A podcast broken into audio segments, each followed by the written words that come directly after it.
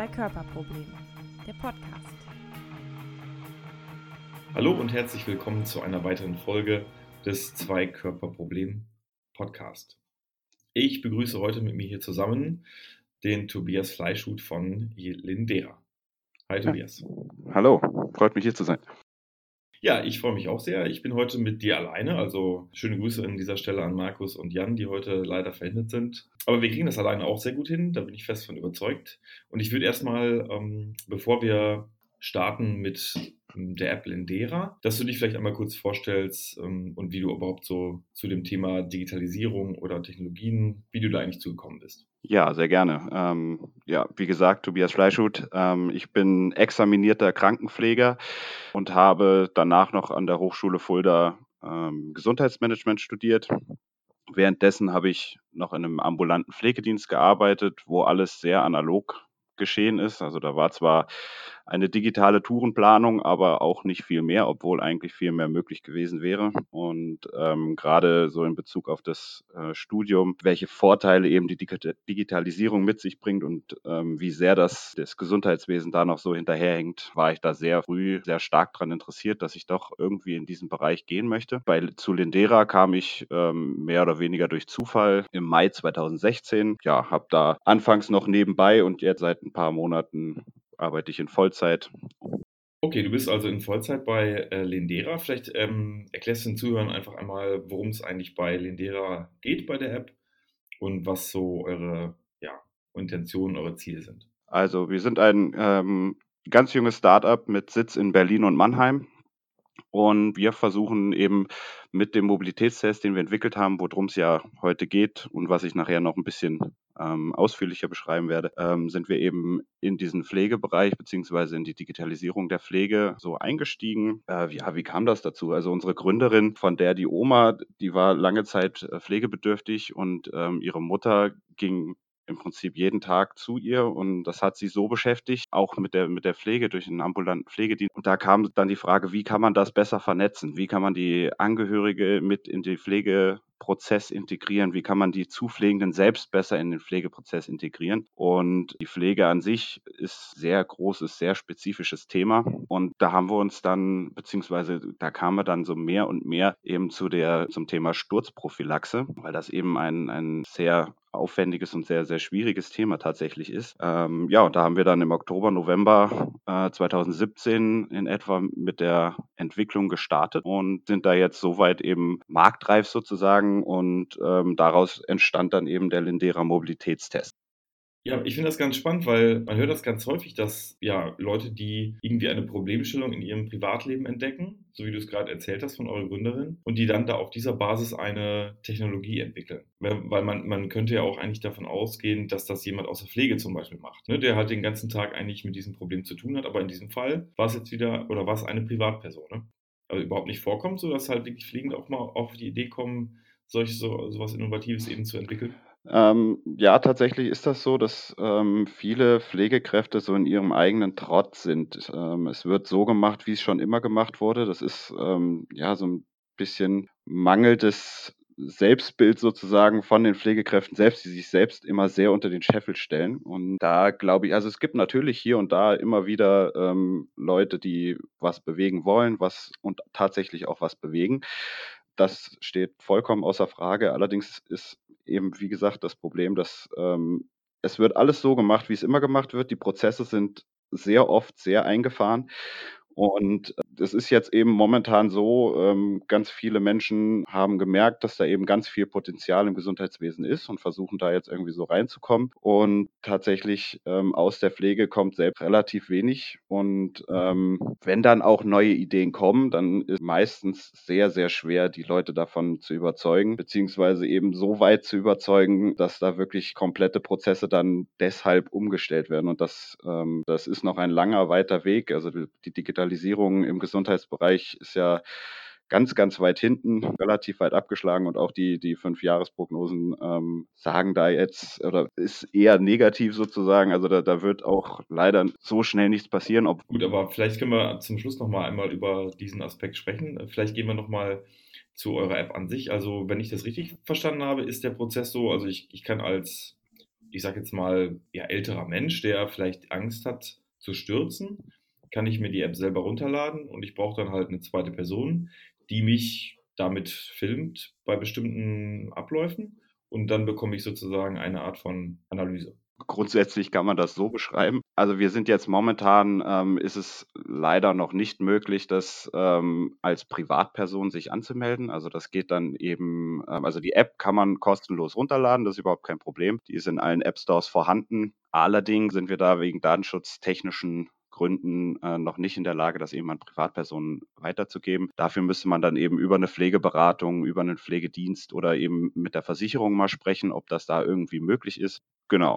Habt ihr denn jetzt schon Erfahrung, wie, wie das so ähm, bei den Leuten, die es betrifft, also in dem Fall ältere Menschen und ja, ich sage jetzt mal Pflegeberater oder Pflegedienste ankommt? Also was sagen die dazu? Ja, ja, auf jeden Fall. Also wir sind, ähm, wir haben relativ frühzeitig tatsächlich, wo wir noch gar nicht, gar kein marktreifes Produkt hatten, äh, sind wir schon mit der AOK Nordost in ein Projekt gegangen, wo das eben ausgetestet werden sollte. Und da haben wir natürlich auch im ersten Projekt Feedbackrunden gemacht und ähm, natürlich auch nicht nur von den, von diesem Projekt, sondern auch die, die Kunden, die andere Kunden sind schon von der Ganzheitlichkeit sehr überzeugt und auch wie das beschrieben wird. Und ja, also allgemein ist es ja so, warum wir da digitale Anwendungen machen wollen. Es ist zum einen so, die ganzen Assessments, die es ja nun schon gibt, zur Sturzprophylaxe. Es ist ja nicht so, dass wir da irgendwas, irgendwas komplett neu erfinden. Es ist ja nun mal so, dass die Assessments oft nicht sehr umfänglich sind. Das heißt, da werden zwar Teilaspekte beschrieben oder da abgefragt, aber meistens wirklich nicht alles, was, zur, was die Sturzgefahr erhöhen kann. Ähm, und zusätzlich ist es eben so, dass diese Gangbildanalysen oftmals von Fachkräften, also von Pflegefachkräften oder eben von Ärzten durchgeführt, aber da ist natürlich dann diese subjektive oder diese Subjektivität ausschließlich gegeben sozusagen. Und das ist eben das, was uns so besonders macht, dass wir aus diesem Subjektiven etwas Objektives machen. Also wir haben mit unserem Fragebogen, der in der Software, also in der App ausgefüllt werden muss, haben wir quasi den Expertenstandard digitalisiert. Alle Themen, die im Expertenstandard beschrieben werden, werden bei uns eben auch abgefragt. Und ja, die Gangbindeanalyse, das schaffen wir halt das, was sonst eben nur an großen Universitätskrankenhäusern oder großen Kliniken möglich ist, in sogenannten Ganganalyselaboren. Das holen wir eben mit unserer Software nach Hause oder ins Seniorenheim. Was eben auch noch ganz wichtig ist, ist äh, die Historienbildung. Das heißt, die wenn, wenn wir jetzt davon reden, dass wir in irgendwelchen Einrichtungen oder ambulante Pflegedienste, die das zwar dokumentieren, werden aber meistens irgendwelche Assessments ausgefüllt und die werden dann bei der Pflegeevaluation, je nachdem wie das der Pflegedienst oder der, das Seniorenheim eben macht, werden die eben alle paar Monate eben mal evaluiert und wird nochmal überprüft. Dann ist es aber meistens so, dass das abgehakt wird. Also da werden dann eventuell irgendwelche Zahlen oder irgendwelche Buchstaben dann eingetragen und dann wird das in die Mappe gelegt und dann bleibt das da liegen und es wird meistens nicht so großartig was gemacht. Genau, da sind wir eben gerade dabei, dass wir ein Dashboard aufbauen. Das heißt, da wird dann ganz genau dargestellt, wie entwickelt sich der Sturzgrad von diesem Menschen, also die Wahrscheinlichkeit, dass dieser Mensch stürzt und vor allem warum. Also warum hat sich das jetzt im Vergleich zum letzten Mal vor ein, zwei Monaten verändert? Ähm, und zusätzlich haben wir eben zu diesen Fragen aus dem Expertenstandard beziehungsweise aus der Gangbildanalyse eben noch so einen kleinen psychologischen Test. Das heißt, da können wir dann gucken, wie verändert sich auch die Psyche. Das heißt, da können wir dann eben gucken, okay, er hat jetzt im Vergleich zu vor drei, vier, fünf Monaten, ist er jetzt so ein bisschen introvertierter oder wie auch immer. Und das kann eben auch schon großen Ausschlag geben sozusagen. Okay, das heißt, ihr macht für Pflegekräfte, macht ihr diese, diese Anwendung verfügbar auf, also zum Beispiel jetzt in einem Pflegedienst oder in einem Pflegeheim. Genau. Also. Okay, und dann habt ihr so eine Art, hast du ja gesagt, so eine Verlaufskontrolle. Das ist natürlich dann echt auch spannend, dass man sowas wirklich auch auf der Station verfügbar hat. Und genau das, was du jetzt gerade gesagt hast, ähm, dieses, das ist eigentlich auf dem Zettel steht irgendwie. Und ähm, ja, es wird dann so, so ja, aus der, aus der Erinnerung raus, aus der subjektiven Erinnerung raus immer wieder, ähm, ja, zwar angeschaut, aber nicht so systematisch wahrscheinlich aufgearbeitet. Ne? Ja, genau. Und wa was eben auch noch so ein Problem ist, was wir in vielen Kundengesprächen hören, ähm, ja, dieser Mensch, also Mensch XY ist sturzgefährdet, das sehe ich doch als Fachkraft. Das ist klar, als Fachkraft oder auch als Nicht-Fachkraft sieht man vielleicht, dass ähm, dieser Mensch sturzgefährdet ist, weil er eben mit am Rollator läuft und ähm, irgendwie die Beine kaum anhebt. Ähm, da es geht uns aber jetzt auch nicht zwingend nur um die Leute, die wirklich beim ersten Anschauen, wo man da sieht, okay, die sind sturzgefährdet, da, da, da müsste was gemacht werden, sondern auch um die, die eben noch nicht zu sehen ist sozusagen, weil gerade da kann man ganz viel präventiv machen. Also es ist ja so, es gibt ja leider keine wirklichen validen Zahlen dazu. Also es ähm, hat definitiv an Aufmerksamkeit gewonnen, dieses, ähm, dieses Thema der Sturzprophylaxe. Ähm, aber also zumindest keine öffentlich zu ähm, äh, öffentlichen Zahlen sozusagen. Also nach Schätzungen geht man davon aus, dass ähm, über 65-Jährige ungefähr 30 Prozent mindestens einmal im Jahr stürzen. Bei über 80-Jährigen sind wir da schon bei ungefähr 50 Prozent, die dann einmal im Jahr stürzen. Und wenn man das so grob überschlägt, kann man davon 5 Millionen Stürzen im Jahr ausgehen. Und davon führt jeder fünfte bis zehnte zu Verletzungen. Und ähm, wenn man da schon guckt, die, die Grauzahl ist dann natürlich auch noch viel höher, weil viele sagen gar nicht, dass sie gestürzt sind. Ähm, aber da kann man eben gucken, ähm, dass eben, wenn man da jetzt 70, 75, da denkt man meistens noch nicht an die Sturzprophylaxe. Ja, wenn man da schon frühzeitig reingeht, die frühzeitig die ganzen Risikofaktoren aufstellt und die eben ähm, ja, denen erklärt und die Leute mitnimmt auf diesen Weg, dass die wirklich für das Thema sensibilisiert werden und dass da ähm, geguckt wird. Da ist somit der größte Benefit, wie ich finde, dass die Leute eben, wie gesagt, mitgenommen werden, selber darauf achten und ähm, dass man da eben ganz früh prophylaktisch anfängt und die ganz, Leute von ganz früh schon mit. Also dieses, also ihr wollt quasi eigentlich schon äh, weit vorher diejenigen rausfiltern, wo man spezifische Präventionen durchführen muss, ne? Also eigentlich schon vor, bevor die Fachkräfte es in ihrem nach ihrem Fach oder nach ihrer Facheinschätzung eigentlich wissen. Ja, also die, die, die Sturzprophylaxe, wenn, wenn die gerade schon in Einrichtungen oder im ambulanten Dienst irgendwo, ähm, also wenn sie jetzt von einem ambulanten Pflegedienst zum Beispiel nur Medikamente bekommen, dann wird ja an sich selten ähm, irgendwas großartig noch ähm, geplant, irgendeine Pflegeplanung gemacht. Aber da kann man eben auch schon beginnen sozusagen, dass man die, also es wird, wenn Pflegeplanungen geschrieben werden, muss auch immer was zur Sturzprophylaxe getan werden. Das ist einfach eine Anforderung vom MDK kommt halt nur darauf an, wie man damit umgeht, wie sehr man sich da rein arbeitet sozusagen in das Thema. Und da wollen wir eben ähm, unterstützen, dass wir mit unserem Mobilitätstest, dass wir da reingehen, sagen, dass wir die Leute dann eben schon vorher mitnehmen. Also wie gesagt, die Pflege macht die Prävention an sich sowieso, aber wenn man da ähm, die ganzen Risikofaktoren eben darstellt und guckt, dass das und das ist das Problem, dann ähm, kann man da schon viel früher und mit uns auch deutlich einfacher ähm, beginnen sozusagen. Ähm, ja, also es ist halt ein sehr vielschichtiges Problem. Also es sind sehr, sehr viele Risikofaktoren, die es da eben gibt. Und ja, da schaffen wir eben, wir schaffen das, dass das so ganzheitlich betrachtet wird. Wie seid ihr denn eigentlich daran gegangen? Also ich, ich stelle mir das total schwierig vor, jetzt von, from scratch hinzugehen und so eine App zu entwickeln. Ne? Also Hast du da irgendwie so aus der Historie eine Erfahrung, so was waren so die ersten Schritte? Ähm, ja, die ersten Schritte waren im Prinzip den Expertenstandard Sturzprophylaxe in der Pflege hoch und runter zu, äh, zu beten, sozusagen. Ähm, das ist ja so der Kernpunkt. Ne? Das ist, das, da fußt auch die ganze Zusammenarbeit mit, mit Einrichtungen üblicher Art oder mit Pflegeberatern oder mit Krankenhäusern, dass wir eben darauf aufbauend diesen Mobilitätstest entwickelt haben. Die ganzen Data Scientists und die ganzen Softwareentwickler sind natürlich für die App beziehungsweise für die für das Video quasi zuständig. Also dass da eben valide Daten bei rauskommen. Da haben wir ja auch mit der Charité schon zusammengearbeitet, dass da geguckt wird oder es wurde verglichen, inwieweit die Daten, die wir ausgegeben haben, mit deren übereinstimmen. Und das war schon zu dem Zeitpunkt. Und da sind wir aber weiterhin dran, dass da eben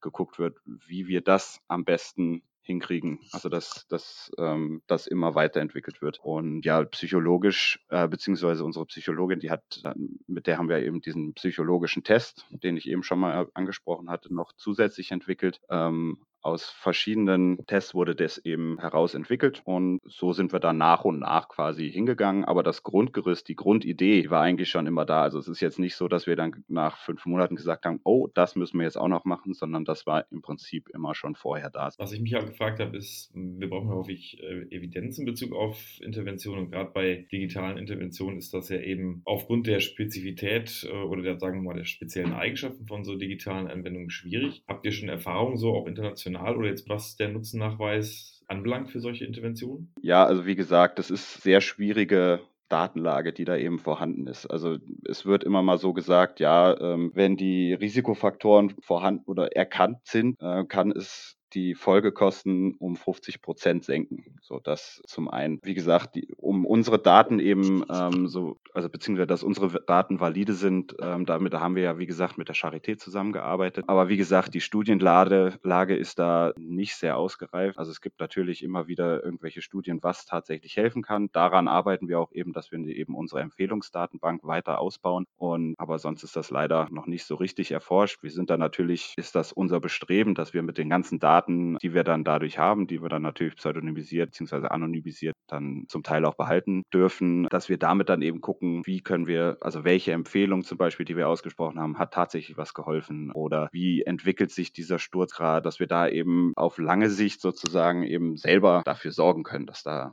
eben was passiert. Also ihr habt das quasi verknüpft immer mit bestimmten Interventionen. Ne? Was sind das für Interventionen? Ja, also grundsätzlich ist es ja so, es wird ähm, in der App erstmal das Video aufgenommen, dann wird der Fragebogen ausgefüllt und daraus entwickeln wir ja den Mobilitätstest.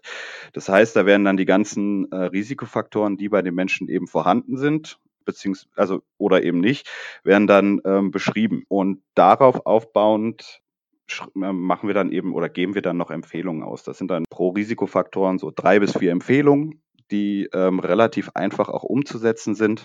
Und da diese Empfehlung, das ist vielschichtig sozusagen. Also da haben wir von, äh, also wir haben ja die Risikofaktoren gehen ja von äh, Medikamenteneinnahme über Ausscheidungsverhalten bis hin zum Hilfsmittel. Ähm, und also eine ganz häufige Empfehlung, die ausgesprochen wird, ist zum Beispiel, ähm, dass der Rollator richtig eingestellt werden soll. Also das ist so, so banale Sachen, aber also ich kann jetzt keine, keine sichere Zahl sagen, aber ich würde so schätzen von den Videos, die wir bis jetzt bekommen haben ähm, und die eben mit Hilfsmittel, also mit Rollator kamen, da sind mindestens mal die Hälfte, wenn nicht sogar deutlich drüber noch, äh, sind die Rollatoren einfach falsch eingestellt, beziehungsweise werden falsch benutzt sozusagen. Also die werden dann nicht als Stütze genommen, sondern vor sich hergeschoben oder der Rücken wird ganz doll gekrümmt oder wie auch immer. Und da, also das ist eben so eine Empfehlung, die wir dann ausgeben, dass da erstmal geguckt werden kann. Und dann natürlich auch ganz viele andere Sachen, die richtige Ausleuchtung des Raumes, dass man auch in der Nacht eben mit Hilfsmittel beziehungsweise auch nachts ähm, eben guckt, wenn die Leute nachts aufs Klo gehen müssen, dass da das Licht richtig, also dass das, der Wohnraum richtig beleuchtet ist. Und ähm, ja, wie gesagt, also einfach Maßnahmen, die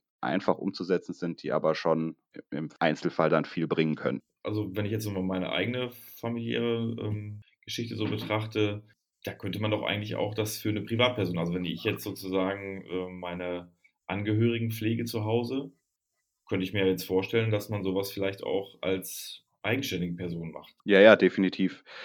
Das ist auch definitiv die Planung. Ähm, da sind wir aber noch, wie gesagt, sind noch so ein paar Regularien, wie wir das eben datenschutztechnisch absichern sozusagen. Also wir machen das jetzt momentan so, dass wir eben mit verschiedenen Einrichtungen kooperieren und dass da eben ähm, ja, Datenschutzverträge gezeichnet werden müssen. Das ist eben noch nicht in der App möglich sozusagen. Deshalb ist das mit Privatpersonen noch ein bisschen schwierig momentan. Aber das ist grundsätzlich natürlich auch das Ziel. Also da sind wir natürlich dabei. Es ist ja in Deutschland so, bin mir jetzt gerade nicht ganz sicher, aber so ungefähr so 1,9 Millionen Menschen werden zu Hause gepflegt und beziehungsweise nee, 1,9 nicht, 1,3 Millionen. Also bei von 2,9 Millionen ähm, Pflegebedürftigen werden 1,38 Millionen zu Hause gepflegt und das ist natürlich auch ähm, ja, ein riesengroßes Feld, wo auch ganz, ganz viel optimiert werden kann, vor allem wenn tatsächlich keine Pflege dann, keine professionelle Pflege in dem Sinn ähm, durchgeführt wird. Was ich mich jetzt gefragt habe nochmal, man steht ja häufig vor dem Problem, dass man Daten, äh, ich sage ja doppelt erhebt und in dieser Pflegeeinstufung, also in der Pflegebegutachtung ist ja auch eine Mobilität ein Thema, ne? so wie ich mich erinnern kann. Ist das denn sozusagen, würde es denn da auch das Potenzial geben, ich weiß, das ist datenschutztechnisch und äh, alles wahrscheinlich sehr schwierig, aber würde es denn da auch die Perspektive geben, sowas auch zu vernetzen? Ich meine, wenn ich jetzt als Pflegekraft hingehe und den Mobilitätstest mache, dass ich den halt schon direkt für den MDK bereitstelle? Ja, ja, definitiv. Also das, wir sind ja da gerade bei diesem neuen Begutachtungsassessment, ähm, was du gerade angesprochen hast. Da sind wir das, also da können wir durch unseren Mobilitätstest tatsächlich auch so gut eigentlich jeden Punkt zum Teil abdecken, aber den Teil Mobilität und Bewegung ähm, absolut komplett. Da sind wir auch gerade auch noch in der Weiterentwicklung, dass wir das eben neben dem Mobilitätstest, der ja hauptsächlich auf den Senioren bzw. den Angehörigen ausgerichtet ist, dass wir da eine weitere Version quasi mit rausschicken, für die dann eben auf diese Maßnahmenplanung, die oftmals in vielen Einrichtungen genutzt wird. Also das nennt sich SIS-Maßnahmenplanung, also Struktur, äh, strukturierte Informationsmodell oder wie auch immer, dass wir da eben das mit rausgeben und dass das dann eins zu eins übernommen werden kann. Also was eben auch noch großes Thema ist in den, vor allem in Seniorenheimen, dass da dann eben ganz oft Nachstürzen, Regressforderungen von der Krankenkasse kommen. Das heißt, die wollen dann wissen, ja, okay, der Mensch ist gestürzt, was habt ihr denn gemacht? Da ist es eben auch noch, ist das auch noch ein großer Benefit von uns, dass man mit uns eben sagen kann, mit dem Mobilitätstest, ja, wir haben das und das, das hier erhoben und haben das und das dafür durchgenommen. Und dementsprechend kommen auch ganz viele, ähm, vor allem größere Einrichtungen auf uns zu und sagen, ja, wir haben im Monat fünfmal den Krankenwagen hier stehen äh, wegen Stürzen und, und müssen da jetzt irgendwas ändern, weil die Regressforderungen können auch nach fünf Jahren noch reinflattern. Und Na gut, das bietet ja unendlich viele Perspektiven, sag ich mal, wie man die erhobenen Daten bzw. Die, die Auswertung halt auch äh, wirklich intelligent verknüpfen ja. kann, ne? um auch ich sag mal, ja, Aufwände zu reduzieren und gegebenenfalls mit hoher Wahrscheinlichkeit auch Qualität zu verbessern. Ne? Ja, ja, auf jeden Fall. Also zum Qualitätsmanagement natürlich auch noch. Und dann ist eben auch noch ein Vorteil eben, dass das nicht zwingend von der ähm, Zupflegenden, also von der, Quatsch, von der Zupflegenden, sondern von der Pflegekraft selber gemacht werden. Also wir fangen jetzt auch mit einigen Einrichtungen an, dass wir das eben so als pädagogisches Konzept, Konzept für die Ausbildung benutzen sozusagen, ähm, dass die Schüler da eben mitgenommen werden. Dann können das Pflegehilfskräfte machen, das können äh, auch Therapeuten welcher Art auch immer können das natürlich auch machen. Okay, also du hast gesagt, das können halt auch die, ja, die Nicht-Pflegekräfte oder die nicht dreijährig examinierten Pflegekräfte nutzen. Also klar, die Physiotherapeuten, das äh, schreit ja wahrscheinlich danach, dass es Physiotherapeuten Therapeuten nutzen. Das ist ja wirklich sehr vielfältig, würde ich jetzt auch mal sagen. Wie ist das denn, wenn man jetzt zum Beispiel mal spezifische Krankheitsbilder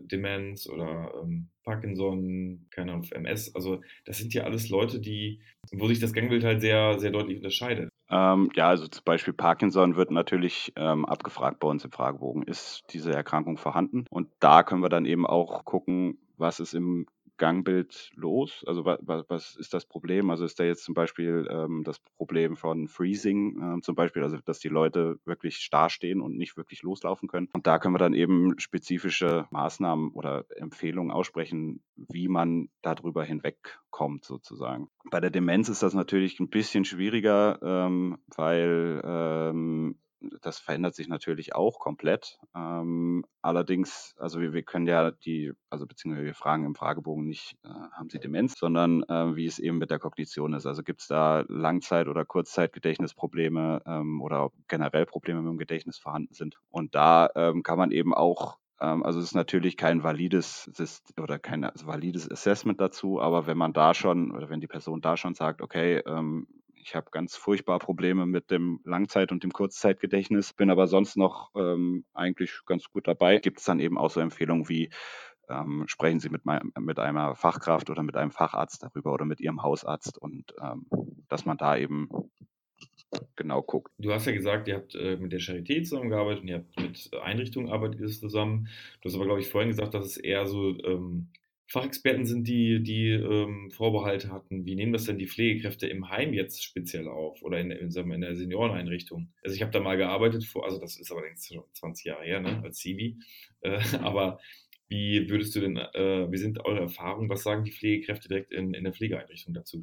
Ja, das ist auch wieder sehr, sehr unterschiedlich. Ähm, ich habe ja ganz, ganz am Anfang gesagt, ähm, dass es da zum Teil sehr schwierig ist, eben reinzukommen, weil äh, die Prozesse werden so gemacht, wie schon immer gemacht wurde und Digitalisierung bringt uns ja sowieso nichts und wir sind, also das ist ganz oft so, dass, dass, dass die Pflegekräfte sich selbst so unter den Scheffel stellen und ähm, wir haben Einrichtungen, ähm, also stationär, ambulant, Pflegeberatungen, ähm, ähm, wo das wirklich sehr gut angenommen wird, ähm, wo das regelmäßig gemacht wird. Aber natürlich haben wir auch immer wieder solche Vorbehalte, ja, das bringt uns doch sowieso nichts, beziehungsweise, also nicht, dass das uns nichts bringt, sondern dass Digitalisierung, das ist ja dann, und da muss ja auch noch ein Handy angeschafft werden und dann muss ja alles auf dem Computer okay. gemacht werden. Das ist ja fürchterlich. Also das gibt es natürlich immer wieder und das ist, also da, da von dieser Illusion bin ich ja nur leider, bin ich jetzt leider auch schon ein bisschen abgewichen, dass wir das wirklich für alle hinbekommen, das dauert einfach noch ein paar Jahre. Also es ist auch ganz oft so, dass viele Einrichtungen Smartphone-Verbot verhangen haben. Das natürlich mit dem, mit dem Datenschutz und mit,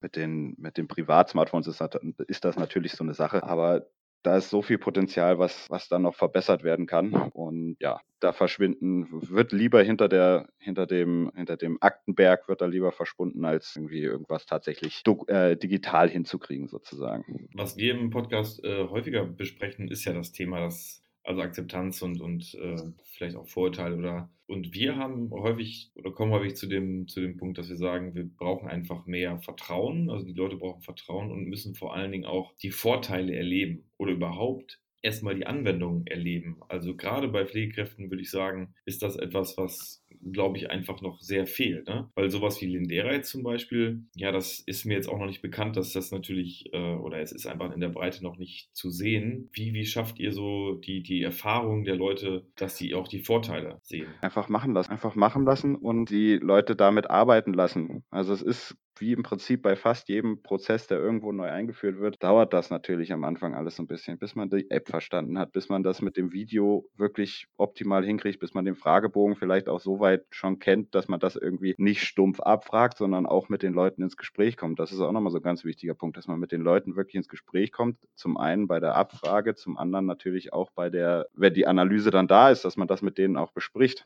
Und wir hatten das jetzt schon ganz oft, dass in den Gesprächen, wenn wir da vor Ort waren, dass das dass dagegen gewettert wurde und ach, das, und dann wurde es ausprobiert und dann wurde gesagt, oh, das ist ja echt gut. Da, also da gibt es leider kein, keine ideale Vorgehensweise. Das muss man immer auf diese Situation gucken, wie man damit umgeht. Ähm, und aber man muss auch ganz ehrlich sagen, also manche, viele kriegen wir dazu, manche auch, da bleibt das so in dem Kopfblockade, bleibt dann und ähm, es ist dann, also müssen wir auch mit leben. Wir wissen, dass wir ein super Produkt haben, wir wissen, dass das wirklich viel bringen kann und wir sind jetzt auch, also so weit, dass wir da jetzt eben groß auf die Straße bringen können. Also wir sind ja seit August letzten Jahres sind wir ja in den App Stores vorhanden, beziehungsweise sind wir auch ein offizielles äh, Medizinprodukt, haben jetzt mit der AOK Plus Beispiel eine zweite große Versicherung gewonnen also neben der AOK Nordost und ähm, sind auch mit verschiedenen anderen Versicherungen eben in Gesprächen und da auch immer auf der Suche nach Kooperationspartnern ähm, aus der Pflege. Und ähm, ja, da, da, hast du jetzt schon was, ihr seid ein Medizinprodukt, ne? Wahrscheinlich, äh, ich würde jetzt mal schätzen, erste Risikoklasse oder so, ne? Ja. Schätze ich. Und ihr habt wahrscheinlich CCE-Kennzeichen habt ihr auch wahrscheinlich, ne? Das ist ja, gut, ich weiß nicht, ob es die Hörer jetzt so fundamental interessiert, aber wie, wie, wie war das da? Also, das ist ja häufig ein total schwieriges Fangen auch, ne? Ja, also man muss, man muss sehr viel vorweisen, was man hat. Und da mussten auch sehr viele interne ähm, ja, Fort- und Weiterbildung dann gemacht werden, dass wir das wirklich vorweisen, was äh, wir auch angeben. Und es war ein langer Prozess, aber wir haben es dann im Endeffekt doch gemeistert. Und du hast gesagt, ihr habt Kooperation mit Krankenkassen. Und ich habe ja gesehen auf der Homepage, äh, ihr habt ja echt auch schon ja, sieben oder acht Leute, die jetzt eben bei euch arbeiten. Ja, mittlerweile sind es mehr schon. Also wir sind jetzt 14 oder 15 sind wir jetzt. Aber wie kriegt ihr die alle bezahlt? Also es hört sich jetzt, ne, also ich, ich, das ist ja häufig ein großes Problem, eben gerade so die Anfangsfinanzierung. Und gerade, du hast ja schon benannt, dass ihr Kooperationen habt, was ja auch, finde ich, extrem wichtig und gut ist. Also bei den Krankenkassen, aber wie kriegt man das gewuppt, ne? Das ist immer so eine Frage. Ja, also es war ähm, anfangs ähm, noch zum Teil selbstfinanziert, dann ähm, war natürlich jetzt Fremdfinanzierung. Und aber trotzdem sind wir auch, äh, waren wir echt lange selbstfinanziert, eben alleine durch die ähm, durch die Kooperationen eben schon, die wir hatten. Also das ähm, jetzt, um eben zu wachsen, um weiter auszubauen, waren, waren da meine, äh, die war der Geschäftsführung sehr lange auf der Suche nach geeigneten, also Investoren gab es zuhauf, ähm, aber da den richtigen zu finden, ähm, war dann eben langer Prozess. Da kann ich auch ehrlich gesagt gar nicht großartig was zu sagen. Das ähm, ist nicht mein Bereich. Ähm, aber es wurde dann der richtige, wurden dann die richtigen gefunden und ähm, da sind wir auch sehr glücklich mit, weil das gegenseitig wird da sehr geholfen. Und wir sitzen zum Beispiel in Berlin in einem Startup, also beziehungsweise in einem Großraumbüro mit ganz vielen anderen Startups noch zusammen. Und das ist eben auch schön, so zu gucken, wie entwickeln sich die anderen und äh, also meine Abschlussfrage hier ist, ist, welche Zukunftspläne habt ihr? Jetzt haben wir schon über so viele Zukunftspläne gesprochen. Zum Beispiel, dass jetzt Privatpersonen sowas nutzen können und die Integration von oder in den Prozess der Pflegebegutachtung. Was gibt es noch für, für Zukunftspläne, die so bei euch ganz oben auf der Liste stehen? Ziel, was, was wir damit ähm, oder mit der Entwicklung jetzt eben verbinden, ist, ähm, dass wir flächendeckend das standardisierte Verfahren dafür sind. äh, wie gesagt, träumen darf man. Ähm, vielleicht kommen wir da irgendwann hin, vielleicht nicht. Das ist auf jeden Fall so das Ziel, dass das wirklich ja bekannt ist. Deshalb machen wir auch ganz viele Termine bei Kongressen oder Messen, äh, wie auch immer, dass das eben bekannt wird, dass wir da gucken, dass durch uns auch ganz viele Stürze verhindert werden kann. Dass das, dass ganz Deutschland sich quasi dafür oder da darunter auch was versteht, beziehungsweise auch weiß, okay, mein Großvater oder mein Vater vielleicht ähm, kann sein, dass er sturzgefährdet ist. Versuche ich das doch mal. Also das Ziel ist da natürlich ähm, flächendeckend in Deutschland, aber auch ähm, im Ausland eben zu gucken, wie funktioniert das da? Also wir beginnen jetzt auch tatsächlich schon in oder ist jetzt gestartet, beziehungsweise startet jetzt ähm, ein Projekt mit ähm, der größten Versicherung in Brasilien, mit Unimed. Da wird, wird das eben auch getestet und geguckt, ähm, ob das ja machbar ist für die sozusagen. Also da haben wir jetzt auch extra die App für ins Portugiesische übersetzt und den ganzen Fragebogen und die ganzen Analysesachen ähm, eben so, dass das gemacht wird. Das startet jetzt demnächst.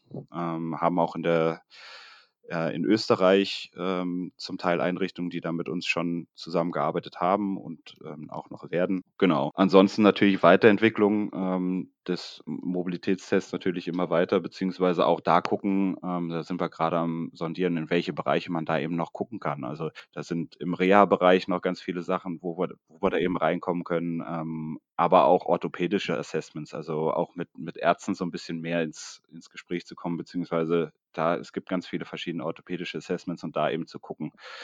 Ähm, und dann gibt es natürlich mit der, mit der Software, also gerade mit der, mit der, ähm, mit dem ja, Algorithmus, den wir für das Video haben, eben auch noch verschiedenste Möglichkeiten, was man damit machen kann. Und da wird geguckt, was wir machen können und ähm, da arbeiten wir dran, sozusagen. Aber also wie gesagt, Hauptziel ist es irgendwie daraus mal ein standardisiertes Verfahren zu machen für deutschlandweit, beziehungsweise so jetzt vielleicht der kleinere Schritt ist natürlich erstmal weiter wachsen, ähm, weiter Kunden gewinnen. Ja, hört sich sehr, sehr spannend an auf jeden Fall. Also ich, ich finde das immer echt total auch spannend, mit, mit äh, jetzt mit dir darüber zu sprechen, weil ich, ich habe jetzt, also ich habe lange Zeit in der Intensivpflege gearbeitet und ja, die, die Zeit im Seniorenheim ist schon knapp 20 Jahre her so.